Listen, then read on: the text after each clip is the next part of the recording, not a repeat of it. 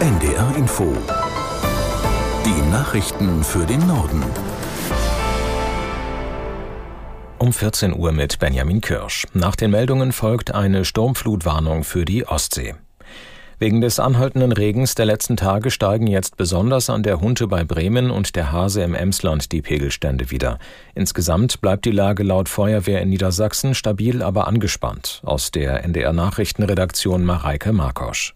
In sechs Landkreisen plus der Stadt Oldenburg gilt nach wie vor die Vorstufe zum Katastrophenalarm. Im Kreis Oldenburg wird ein Deich besonders beobachtet. Aktuell ist er laut Feuerwehr stabil, aber weiterhin gefährdet, auch weil Menschen den Deich verbotenerweise betreten haben. Seitdem wird er videoüberwacht.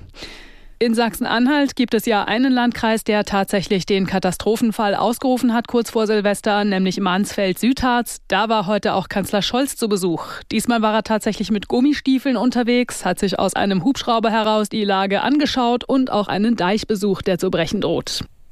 Die Kämpfe im Gazastreifen gehen auch heute unvermindert weiter. Gekämpft wird vor allem in Gaza City und Khan Yunis. Aus Tel Aviv, Julio Segador. Dennoch könnte die israelische Armee einen Strategiewechsel einläuten. Dani Danon, ein Abgeordneter der Regierungspartei Likud, erklärte, dass nun schrittweise die dritte Phase des Krieges im Gazastreifen eingeläutet werden soll. Eine Phase, die gezielt und präzise die Hamas-Kämpfer ins Visier nehmen soll und weniger die Zivilbevölkerung gefährdet. Dennoch ist die Lage gerade für die Zivilbevölkerung im Gazastreifen weiterhin katastrophal.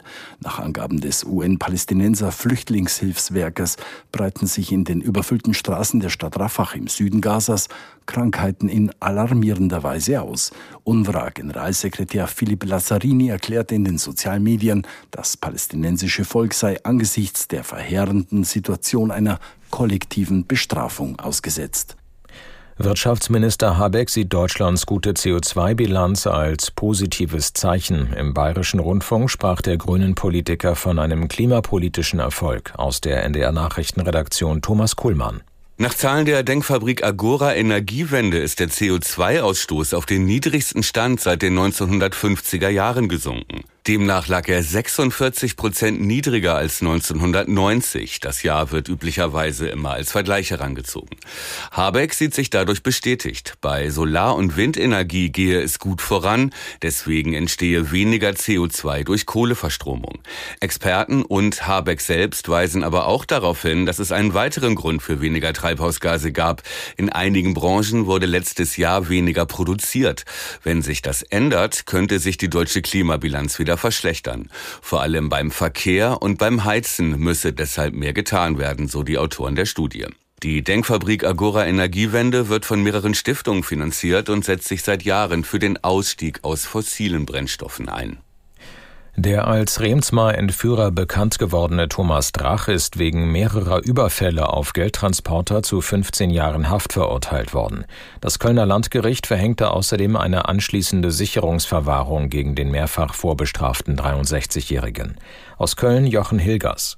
Thomas Drach, der als einer der gefährlichsten Verbrecher Deutschlands gilt, nahm das Urteil äußerlich regungslos auf. In seinem letzten Wort hatte er zuvor aber über das Gericht und das Verfahren gegen ihn geschimpft, von gekauften Zeugen und konstruierten und manipulierten Beweisen gesprochen. Der Richter nannte das absurd. Er sprach von einem Indizienprozess, sah die Beweislage allerdings als erdrückend an. Drachs Beteiligung an drei von vier angeklagten Raubüberfällen sei zweifelsfrei erwiesen. Bei zwei Raubüberfällen hatte Drach auf Wachleute geschossen und, so das Gericht, ihren Tod billigend in Kauf genommen. Die Buchbranche hat eine gemischte Bilanz des vergangenen Jahres gezogen. Gemessen an den zahlreichen Krisenherden in Politik und Wirtschaft hätten Verlage und Buchhandlungen das Jahr im Gesamten gut abgeschlossen, teilte der Börsenverein des deutschen Buchhandels mit. Der Umsatz lag demnach 2,9 Prozent über dem des Vorjahres. Allerdings sei die Zahl der verkauften Bücher im selben Zeitraum um 1,9 Prozent zurückgegangen. Das liegt laut Börsenverein an den gestiegenen Preisen. Das waren die Nachrichten.